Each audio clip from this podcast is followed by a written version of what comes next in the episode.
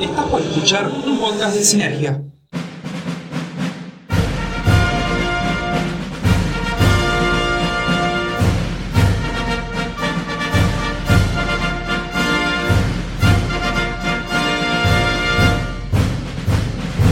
Por fin viernes y aquí estamos una semana más, Fan War. Yo soy Nati Verois y como todos, iba a decir todas estas temporadas, pero en realidad está en la segunda temporada, como en todos los episodios anteriores, estoy muy bien acompañada por mi coequiper Facundo Tedesco. Hola Facu.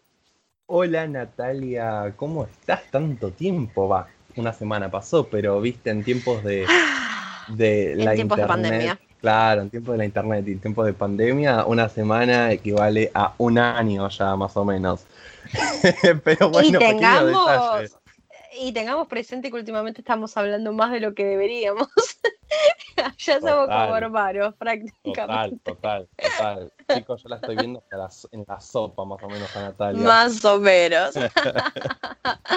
no, bueno, muy bien, una semana intensa, una semana que nos complicó un montón grabar. Es más, este episodio hoy es viernes, si nos estás escuchando es porque hoy debería de ser viernes, pero nosotros estamos grabando un sábado, chicos, perdón, sábado no, un jueves a última hora. ¿Sabes qué?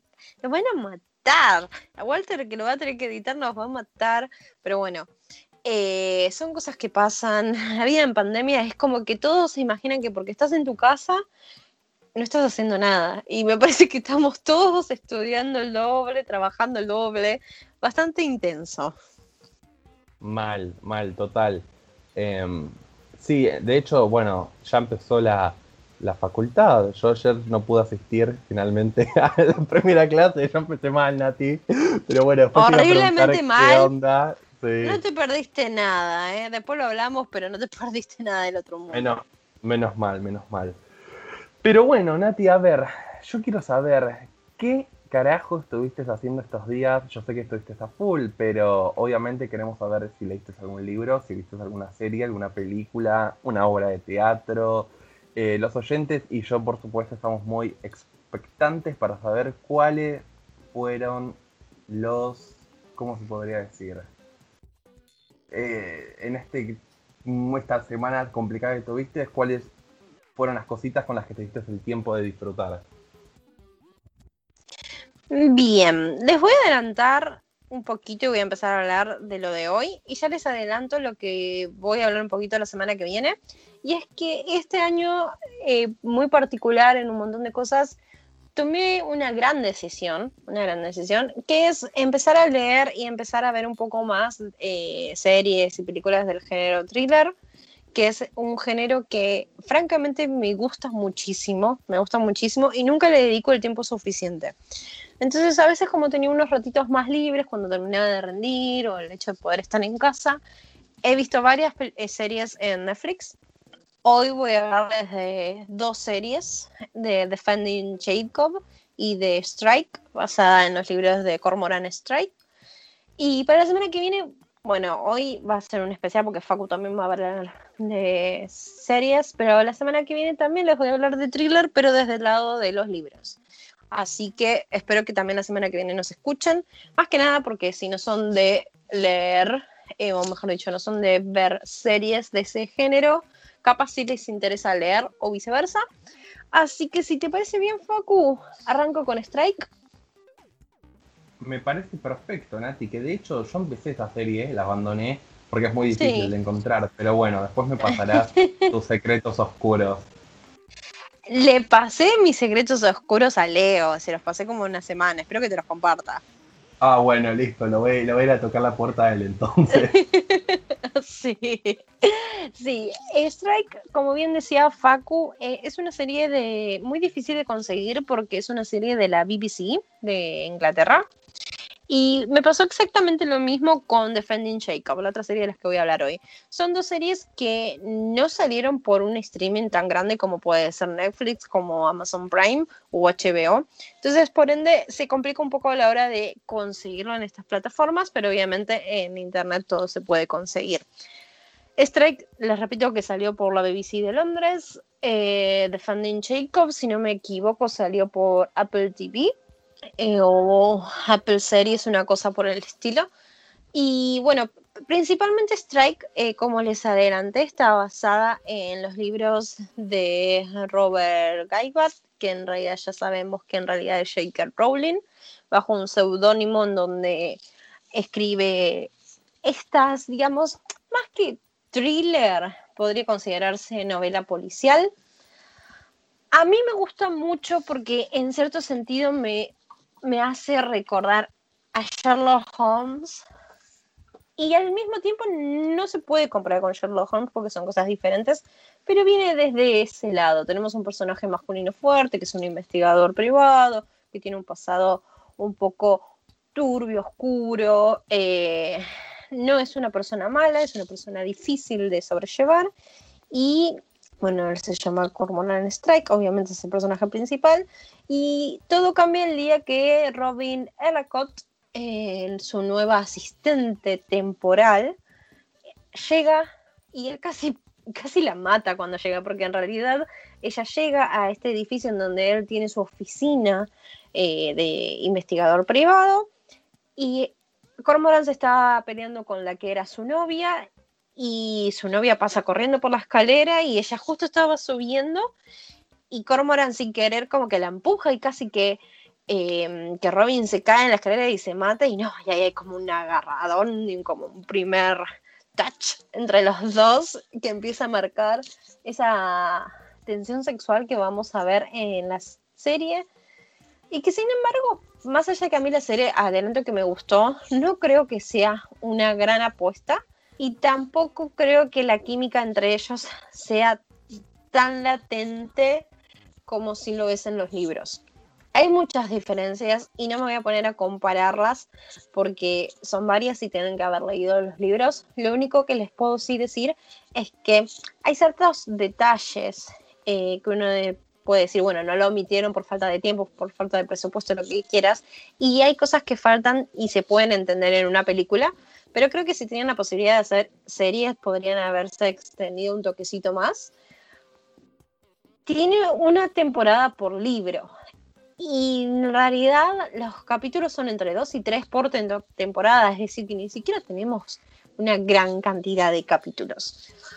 Pero Principalmente les puedo decir que es un gran complemento si leyeron los libros. Si no leyeron los libros y quieren probar primero con la serie, no se lo recomiendo porque capaz no les resulta 100% atractiva y no logran engancharse tanto como si se pueden enganchar con los libros que para mí me parecen fabulosos y siempre me mantuvieron muy tensionada y muy constante, en especial con eh, el tercero, que lo tengo en inglés, eh, que es Carrier of Evil, y fue traducido al oficio del mal por Salamandra. El tercero para mí hasta el momento es mi favorito, me encanta.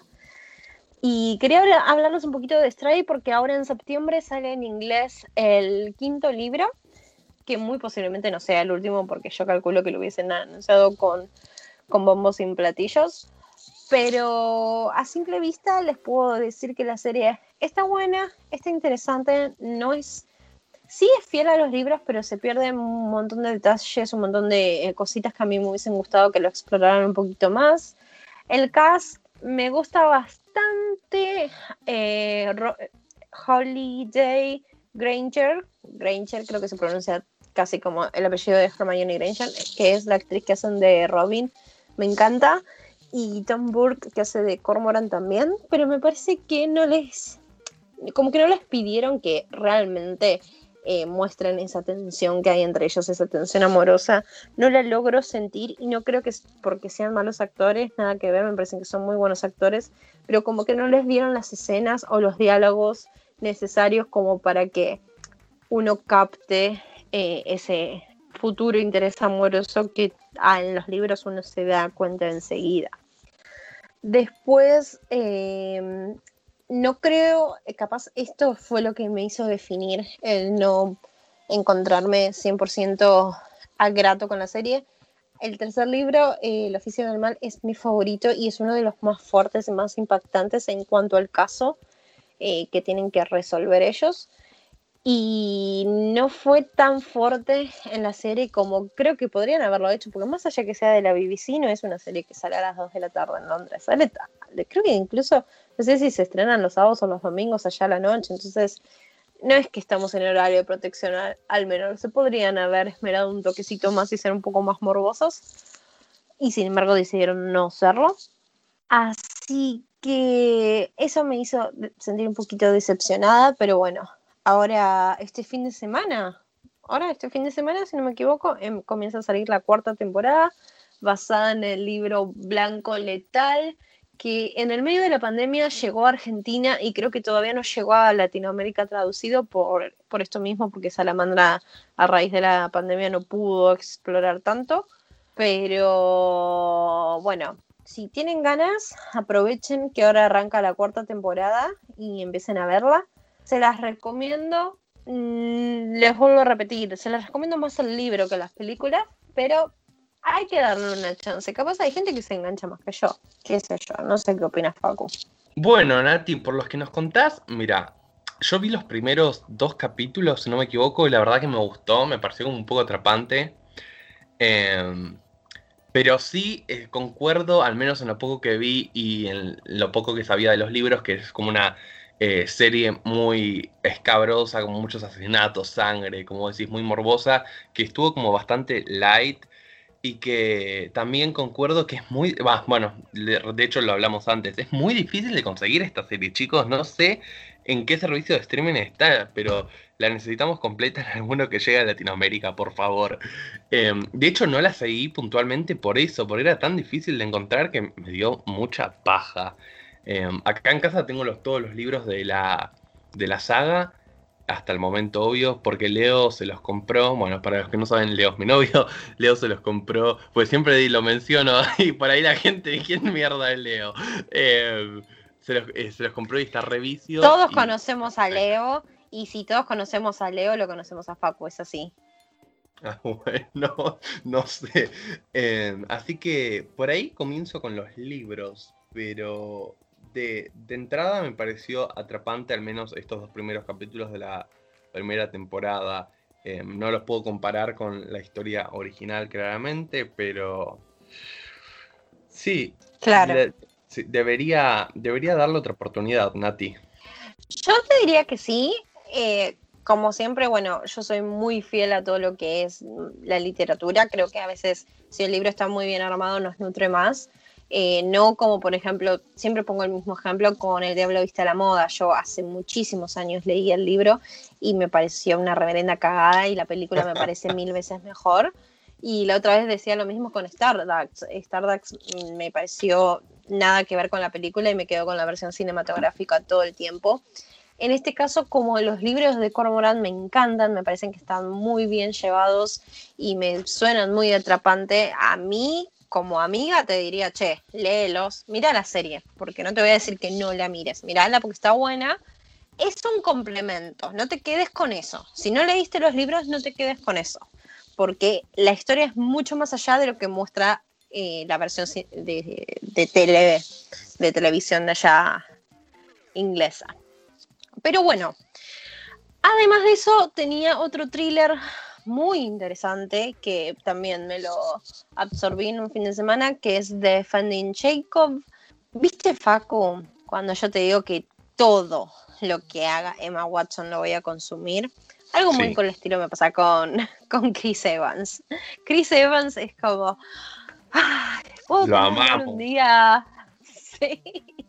Puedo tener un día malo, pero busco una foto, así como busco fotos en internet de gatitos, busco fotos de Chris Evans.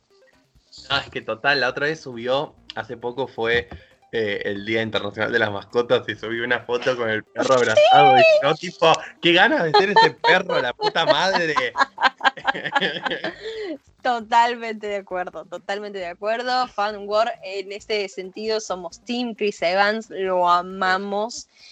Y más allá de que Chris Evans arrancó eh, siendo uno de los cuatro fantásticos en un papel realmente olvidable, como cuando Ryan Reynolds hizo de Linterna Verde, creo que eh, Chris Evans se perfiló bastante bien con el tiempo. No solo que está buenísimo, que cada vez que es como el vino, que cada vez que pasan los años se pone más lindo, sino que realmente me gusta el Chris Evans actor de drama. Realmente me gusta. Y Defending Jacob es una serie que no prosperó. No sé si es por lo que decíamos recién, Facu, en el sentido de que al no estar en, estos eh, medios de stream más famosos, capaz uno le cuesta un poquito más verlo. Em, pero no creo que tampoco está mal decir que no prosperó. A ver, es una historia basada en un libro y obviamente que es una miniserie. Si no me equivoco, son ocho episodios y no va a ser más que eso porque no, no vale la pena. No creo que inventen ellos una segunda parte y tampoco creo que haya una segunda parte del libro. Pero el gran error, y creo que esto sí, porque vi varias críticas por internet, el gran error es pensar que Defending Jacob es una historia sobre el caso de un asesinato, como si fuese, por ejemplo, La Ley y el Orden, la serie, eh, o cualquier serie que trate sobre misterios, policías asesinatos. Esta es la historia de la familia, de la familia de Jacob, de su papá, en la familia Barber, su papá que es Chris Evans, su mamá que es eh, Laurie Barner, es, Laurie es el personaje y la actriz es Michelle Dockery, que es conocida por haber participado en la serie de Downton Ivy y creo que de una película también conocida.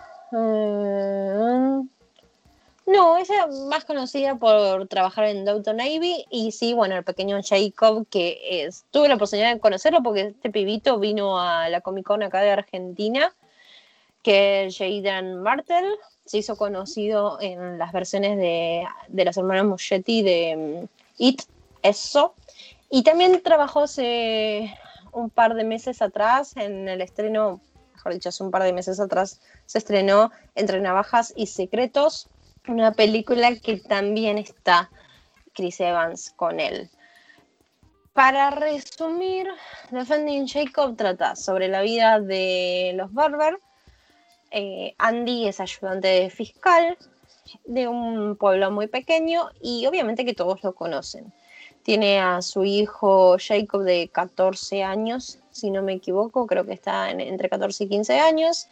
Es una familia relativamente normal, buena posición económica y todo cambia cuando un día aparece muerto cerca de su casa un compañero del colegio de Jacob y Andy es el fiscal a cargo del caso, quien lamentablemente durará poco en el caso cuando la trama dé un giro y nos demos cuenta que el hijo de Andy está acusado como potencial asesino. Y vuelvo a repetir algo que dije al principio. Esta no es una serie y tampoco es una historia sobre el asesinato, es sobre la familia. Y muchos criticaron y muchos critican el hecho de que podría ser tranquilamente una película, la hicieron en una serie y le hicieron una serie un poco extensa. A mí me parece que quiere andar por los oscuros secretos o las oscuras situaciones en las que puede llegar a desplomarse una familia, ¿no? La vemos a, a Michelle, al personaje de Laurie Barber, interpretando a una madre que capítulo a capítulo se va eh, quebrando, se va como su, cabeza, viste, se va destrozando. El hecho de que cómo puede ella desconfiar en su hijo y al mismo tiempo cómo puede no desconfiar de su hijo, porque a medida que pasan los capítulos vamos encontrando cosas que nos van a hacer dudar si Jacob es realmente el culpable o no. Y la verdad es que es una serie, no leí el libro, no, no sé si lo voy a leer porque creo que no está en español y la verdad es que en inglés leo mucho más lento que en español y me da mucha paja. Pero francamente a mí la serie me gustó, se me hizo entretenida. Em, me encantó verlo a Chris Evans por ocho horas seguidas, no lo voy a negar. no, pero francamente eh, creo que logran llevar el misterio de una manera muy copada, creo que todos los actores encajan muy bien, hay muy buenos actores secundarios. De hecho, hay un actor que me acabo de dar cuenta que se llama Pablo, Pablo es, es, algo así, que es el papel de Neil, que es un actor que yo lo vi en alguna comedia malísima, me suena a una comedia de Adam Sandler o una cosa así. Ah, no, en Orange is the New Black. Él era uno de los presidiarios. ¿Vos viste Orange, Facu? Sí, por supuesto, la vi como hasta la cuarta temporada. No vi la temporada final ni porque no la quiero, o sea, es una serie que me gustó mucho y todavía no estoy preparado para darle el cierre. la, la, tengo tipo dos años más desde que salió la última temporada que no, no la vi más. Así ¿Te acordás del, del, policía, el del bigotito, que era reforro y se hacía el gracioso y era un tarado? El que, el que embaraza a una de las eh, presidiarias, ¿no? A una de las presas. No. No, porque en realidad el que la embaraza posta es el que después abandona la serie para ir a trabajar en How to Get Away with Murder. Sí, ya, ya, ahora sí, ahora sí lo tengo, al del bigotito, sí. Bueno, él, viste que hace un papel detestable en Orange. y acá en, bueno, pero acá en Defending Jacob hace, eh, es un fiscal que aspira mucho a tener la posición que tiene Chris Evans y la verdad es que también eh, a él esta vuelta de, de, hacer un trabajo, de dejar la comedia de lado y abocarse a un papel más dramático le, le queda muy bien. Eh, también aparece eh, Jake Simmons, que yo la verdad es que no me lo esperaba. La verdad es que no había investigado mucho antes de ver la serie y su aparición y su personaje me, me mucho. Joanna Klein es uno de los personajes también que para mí no deja de ser un personaje secundario, pero que para mí tiene un gran peso en la serie, que es interpretado por la carismática Cherry Jones, una mujer ya muy grande y que tiene en su historial muchas películas. A fin de cuentas, yo les quiero ser totalmente honesta, de los, estos dos thrillers de los que les hablo hoy, el que más, más, más, más me gustó fue Defending Jacob los dos no son grandes apuestas, o sea, no les vengo a recomendar las mejores series que pueden llegar a ver porque realmente no lo son. Creo que hay otras series que les pueden gustar mucho más. Si tienen algo en común estas dos, es que son series cortas. Defending Jacob son ocho capítulos, una temporada y aquí llegamos.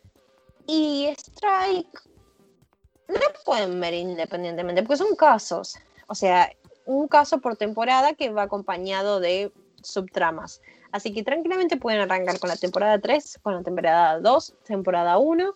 Eh, hay algunos que, unas temporadas que tienen tres capítulos, otras que tienen dos, pero yo, a mí me gustaron. Francamente me gustaron, está buena para pasar el tiempo, valen la pena. No esperen encontrarse con merecedoras de miles de premios ni nada por el estilo, porque no.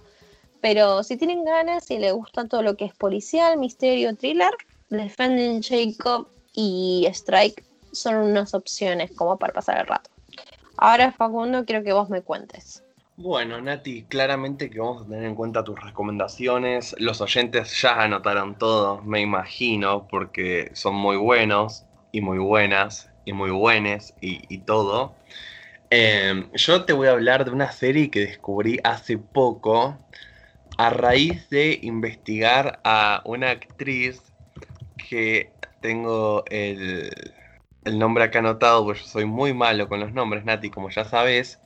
Pero bueno, la otra es, no sé por qué llegué a, esta actriz, no sé qué, estaba buscando en IMDB, que me apareció Britt Robertson, no sé si la tenés, es la piba que trabaja, que trabajó, mejor dicho, en Under the Dome, después creo que estuvo en Tomorrowland, me parece llamada la de Disney, bueno, cuestión. Entonces me metí ¿De Disney? ¿Tomorrowland?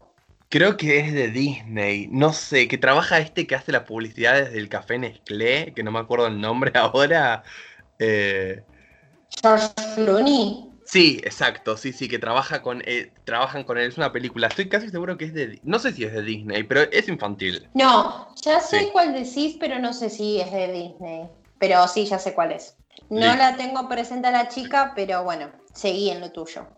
Es la que, ay, que tuvo una serie también en Netflix hace poco y se la cancelaron, eh, Girl Boss, creo que se llamaba, que era como una mina que vendía ropa en internet. Bueno, está buena. Sí. Bueno, ¿Ella era la protagonista? Sí, exacto. Ah, ok, ok. Bueno, esta serie que también descubrí que la produce Shonda Rhimes, Rhimes, o como se pronuncie, que es nuestra querida Shonda, de todas las La series tuya, yo no la odio. Ay, bueno, yo también la odio, pero bueno, ella hace las series que más me gustan, entonces la odio y no la odio, es como una relación de amor-odio. Vos me entendés, Nati. bueno, sí, fue como, vi el primer capítulo y después me enteré que, que- que ella era la productora ejecutiva y dije, mmm, esto se va a poner bueno. Cuestión, estoy hablando de la serie For the People, que básicamente es una serie que está ambientada en el Tribunal Federal del Distrito Sur de Nueva York, eh, que es este... eh, este tribunal es como el más viejo de, de Nueva York, justamente. Y entonces es como muy importante, como muy famoso, van como los casos más importantes a, ahí, a ese lugar, cuestión. Eh, acá son seis eh, pasantes, va, no son pasantes, ya son abogados, pero viste cuando estás como recién recibido, empezás a trabajar como asistente, bueno. Cuestión, son seis asistentes de defensores públicos y de fiscales. Entonces, mm, más que nada, estos episodios, que si no me equivoco son cortos, ahora no estoy tan seguro, pero me parece que durarán, no sé si media hora, 20 minutos, no, no, estoy flasheando, no, duran más, creo normales. Cuestión que básicamente es una... Esta es, no me sale ahora el nombre de este tipo de series que se van repitiendo como distintos casos a lo largo de los episodios, ¿no? Es como una serie que si bien sigue un hilo, eh, si vos la ves de manera individual, es tipo Grey's Anatomy, que en un capítulo agarran tal caso, o como La Ley y el Orden y ese tipo de series. Vos me entendés, Nati, tipo Claro. Etcétera. Sí, sí, sí, Entonces- obvio. Sí. Tenemos a tres fiscales y tres defensores públicos que básicamente en los capítulos se van enfrentando entre ellos por distintos casos, algunos más importantes, otros no. Cuestión que eh, tenemos esta dicotomía que siempre se presentan a la hora de los juicios de defender a, a- a un malo, de mandar a la cárcel a un inocente. Cuestión, eh, es una serie súper no me sale ahora la palabra, no moral, bueno, sí, pues se podría decir que juega con la moral de, de las personas, con la filosofía de cada uno, con sus intenciones, son personajes muy marcados todos, particularmente el de Britt Robertson, que inter- interpreta a Sandra Bell, que es nuestra protagonista, es una mina que tiene como mucha historia, muchos traumas, entonces nada, ella vive con su mejor amiga Alison Adams, eh, que también es abogada, las dos son defensoras públicas. Y más o menos la historia transcurre entre sus vidas personales y el buffet de abogados. Pero nada, me pareció como una vuelta de rosca las series así de legales, por así decirlo, con protagonistas que son muchos más jóvenes, inexpertos, que se empiezan a meter en el mundo de las leyes. Y además es divertida, porque no es como esas series de abogados aburridas, tipo Acá me van a matar, Sweets, no sé si la conoces, creo que se llamaba así. Eh, eso fue un bodrio, chicos. Miré los primeros capítulos y no ¿Posta? la pasé. Yo la Ay, quería ver nada más por Megan. sí, pero eh, eh, eh, es como quizás más elevada. No sé, qué sé yo. A mí me pareció un bodrio, ¿no? Es. ah, No, no voy a decir más porque si no me van a odiar. Por ahí tienen muchos fanáticos y yo no me meto, pero me pareció sí, aburrida.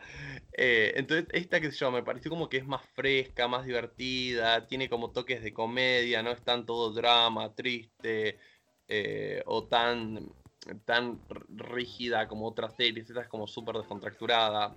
Está buena, eh, empezó, si no me equivoco, no sé si está cancelada, espero que no, chicos, porque si no me voy a rajar un tiro, no investigué mucho, pero tiene dos temporadas hasta ahora. De 10 capítulos cada uno, así que es muy corta y la tienen que ver, por supuesto. No están servicios de streamings, creo, así que van a tener que investigar por el lado oscuro de internet para verla, por supuesto. Eh, aunque nosotros no recomendamos eso claramente, pero ustedes usan sus herramientas para llegar a, a esta serie. y la otra que tengo. Deja de hablar que nos van a meter presos. Sí, sí, viste, yo soy el que habla y la embarra peor. Después la otra que vi, que es totalmente distinta, esta es más teen, más comedia, es Trinkets, que es una serie basada en un libro que ya está en Argentina, lo publicó Penguin Random House, así que lo pueden conseguir en librerías hace un tiempo. Ahora salió la segunda temporada, que básicamente retoma eh, lo que pasó al final del último capítulo de la primera, que es como nuestra protagonista Elodie se escapa. No voy a dar muchos spoilers porque quizás no vieron la primera temporada. Bueno, es básicamente su regreso al, al secundario, como liga con lidia, mejor dicho, con toda la situación familiar a raíz de su escape, de irse eh, de road trip. Eh, bueno, lo que vimos al final de la primera temporada, de vuelta no voy a dar spoilers. Eh, se imaginan, la mina es chorra, por así decirlo, tiene un problema, no es que sea chorra, pero los padres, el padre, pues la madre falleció, y la madrastra, mejor dicho, tienen que lidiar con ella. Entonces más, o menos la encierran a la pobre mina. Eh, entonces ella tiene también a sus dos mejores amigas, Mo, que es como una chica así medio freak, misteriosa, y Tabitha, que es como la popular del instituto. Las tres comparten algo que es, eh, son, a ver acá ayúdame, mitómanas son que mienten. ¿Cómo son cuando roban pero porque tienen un trastorno, Nati? ¿No es mitómana? No, cleptómanos. Cleptómana, ahí está, claro, justo, el libro se llama Cleptómana, justo, el libro en español se llama Cleptómanas, así ah, que... es un estúpido. Sí, sí, soy súper estúpido. Me hiciste acordar. Cuestión que ellas son cleptómanas, entonces van a un centro de ayuda, eh, como estos eh, tipo alcohólicos anónimos, algo de ese estilo.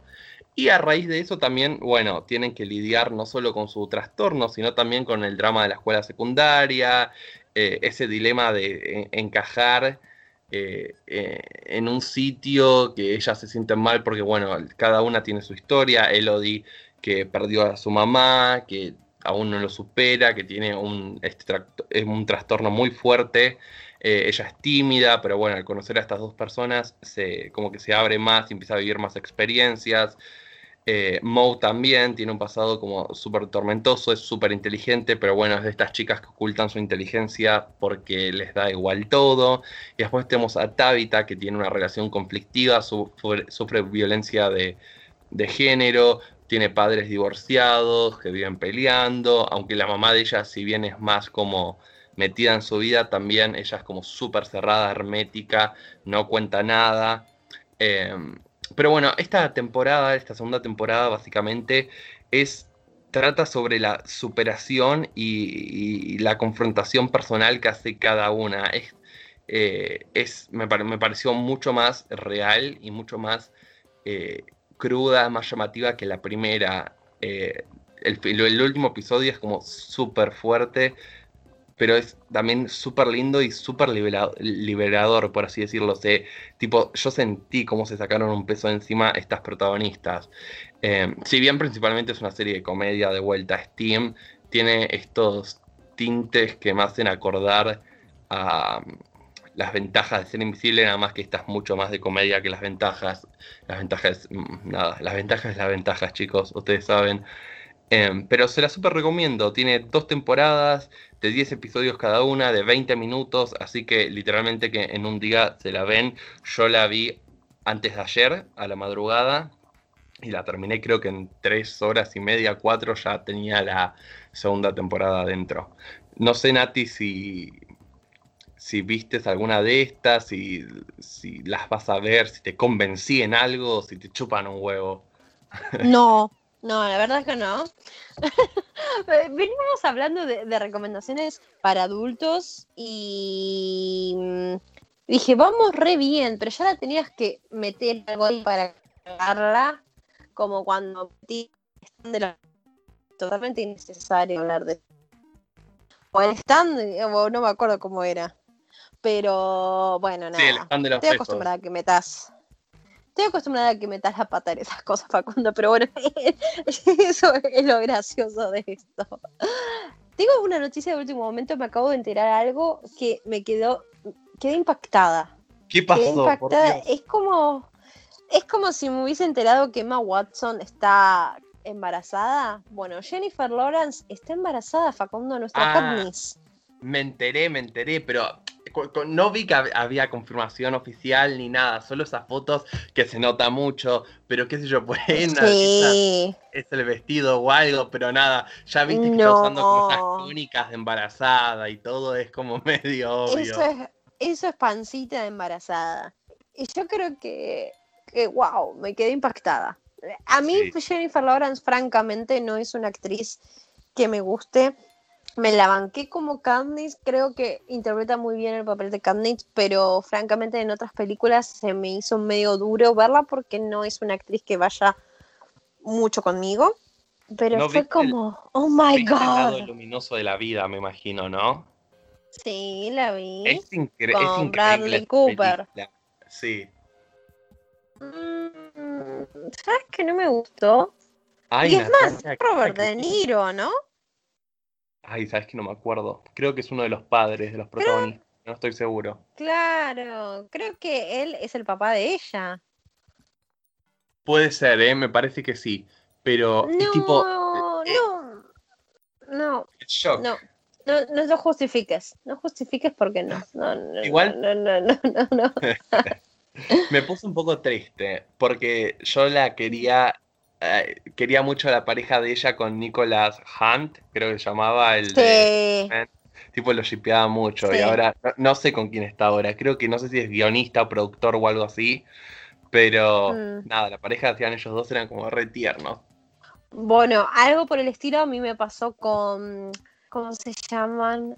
Ay, los tenía recién en la cabeza que se me fue, con Emma Stone y con Andy Garfield, el Sí, que hacía total. de el, el segundo Spider-Man. Digamos. Eh, a, ella- a mí lo que me gustó mucho de Spider-Man, y lamentablemente, más allá de que Tom Holland está, o sea, está bueno porque hace bien su papel de un jovencito Spider-Man, lo que me gustaba de Andy es que él me hacía acordar mucho al Spider-Man de las series.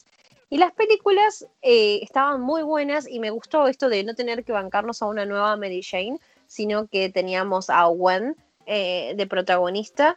Y, y se notaba, y creo que hace mucho que no veía que se notaba la química, ¿no? Más allá de que obviamente se notaba porque eran pareja en la vida real. Vos lo veías y era como muy buena la interpretación de sus personajes.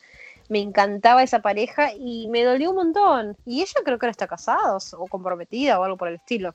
Sí, y él anda no hipeando por, lo- por las calles de Londres. Sí, él es re hippie. Pero, ¿qué te iba a decir? Pues, este año no sé si están quedando muchas famosas eh, embarazadas, va, de cumpleaños de Terfamilia. Sí. Pero otra vez también, tipo, Katy Perry salió a anunciar que está Ya embarazada. fue y yo me quedé mamá. con. ¿Ya fue mamá? Creo que nació esta semana. Daisy, si no me equivoco, se llama. La no nena. lo puedo creer. Boluda, es- a mí me sorprende, son tipo las Kardashian que de un día al otro te, te tiran cinco hijos nuevos, más o menos. No, pero escúchame, de Katy Perry fue el primer embarazo y ella, para mí, o sea, bueno, me voy a meter en algo muy polémico e innecesario, ¿no? Pero acá a mí me da la sensación de que ella quería ser mamá hace un montón de tiempo y que re esperaba este embarazo porque a comparación de otras famosas lo hizo recontra público y compartió un montón de cosas y a diferencia, sobre todo, de las famosas, compartía el lado B. Entonces a veces la veíamos destrozada, que ya no se bancaba más a la panza y esas cosas estaban bueno, porque todos saben que un embarazo no es 100% felicidad. Y eso me gustó de Katie, pero sí, ya fue madre. Creo que esta semana nació la pequeña Daisy Bloom, no me puedo, creo que es Daisy Dub Bloom se llama. A mí Orlando Bloom me encanta. De hecho, e- esta última semana enganché muchas de las películas de Piratas del Caribe. Lo amo el Piratas del Caribe, me, me- me fascina. Pero nunca pensé que, la, que esta relación iba a prosperar, así que bien. Estoy Bien por feliz por ellos.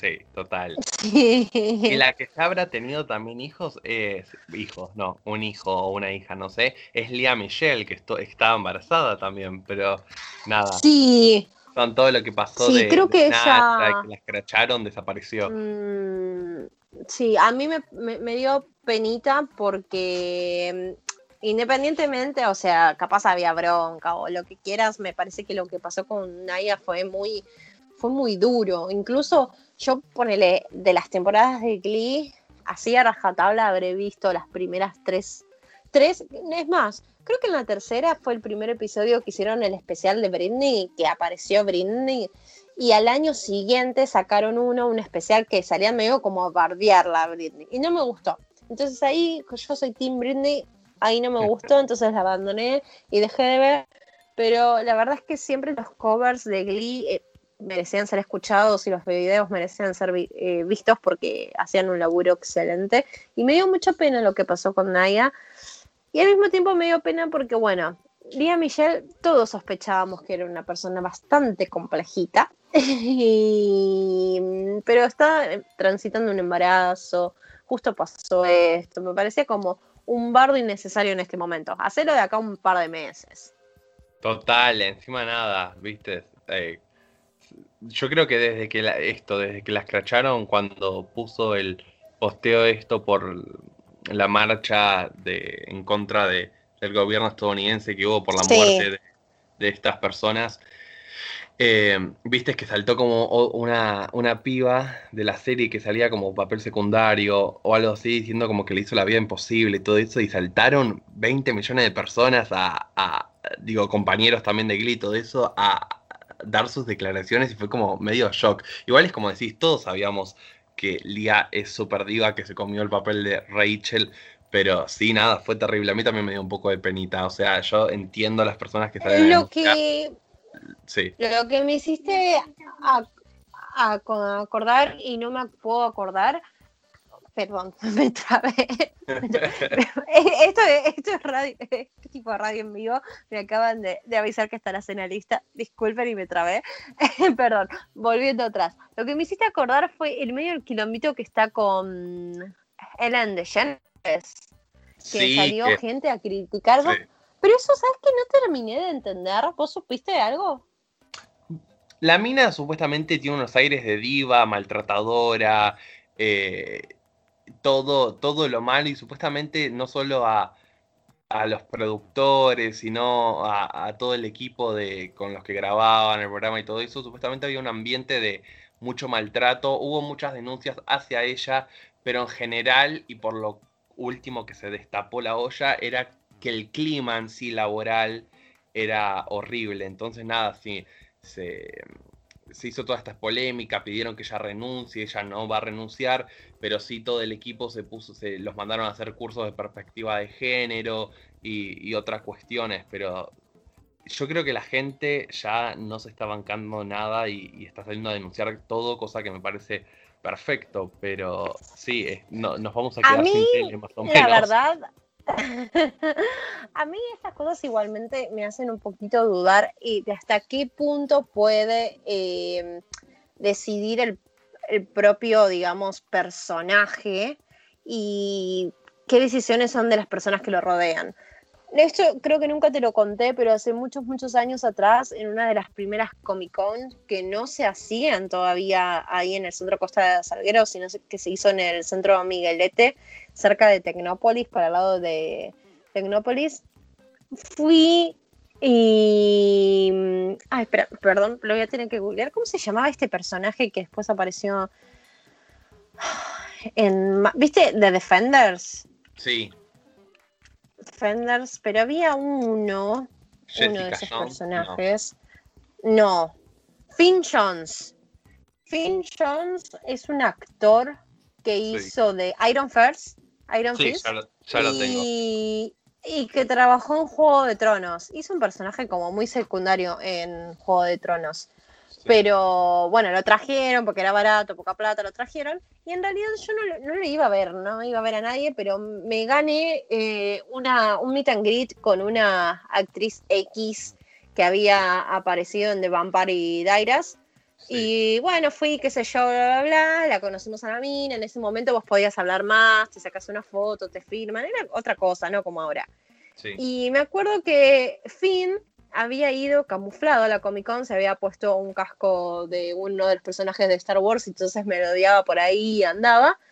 Y él tranquilamente se quería sacar fotos con nosotros, porque fue al meet and greet de esta piba, tipo, para darle apoyo moral. Se quería sacar fotos con nosotros y nos querían filmar las cosas, y el guardaespaldas no lo dejaba. No, no, no, si no compraron el meet and greet, no. O sea, todo bien, pero el pibe lo quería hacer. Y no lo dejaron. Lo, mismo ah, me pareció con Tom Felton. Tom Felton, o sea, lo fui a ver al hotel y después pagué el meet, pagué el meet, pagué la firma, o sea, y se notaba que era súper copado y tenés e, esa gente que dice, no lo mires, no respires, no lo toques, no hagas esto, no hagas aquello. Pará. No sabía que lo habías conocido, no vi tu foto. pero A después la Tom. Felton. Sí. Pero por favor, por Para, ¿y, favor. cuando, y cuando vino Ninfadora la fuiste a ver? No. No, no, no, no, no. Eh, no. No era porque tan no fan. me. No era tan team. Ah, no, no, no, no, no. Pero bueno, se hace lo que se puede. Olvídate. Fue, igual todavía me sorprende que hayan traído a, a Tom Felton. Fue como Repower. Fue un- uno de los. Y creo me parece que no lo van a repetir. No. ju- Él, él, bueno, cuando trajeron a Millie Bobby Brown y a los Sí. otros, creo que fueron como los únicos, así como estrellas, estrellas que, que vinieron, me parece. Sí. Pero no me acuerdo. No, Millie también. No sé si hizo meet and greet. No, no estoy seguro. ¿La había Debe hecho? ser, debe ser re diva insoportable esa pibita, así que dudo que haya Sí. Olvídate. Pero ahora se va a estrenar en Ola. En Ola Holmes. Sí, es verdad. Tiene una pinta el tráiler. Sí, sí. Bueno, Facu, hay olor a comida en mi casa, así que te tengo que abandonar. No hay Nos vemos la problema. próxima Sí. semana. Dale. Bueno, chicos, an- antes de, de cortar, recuerden que nos pueden seguir en todas nuestras redes sociales, arroba fanword-podcast, y que pueden recomendar y comentar este episodio, por supuesto, utilizando el hashtag fanwordpodcast en todas las redes sociales.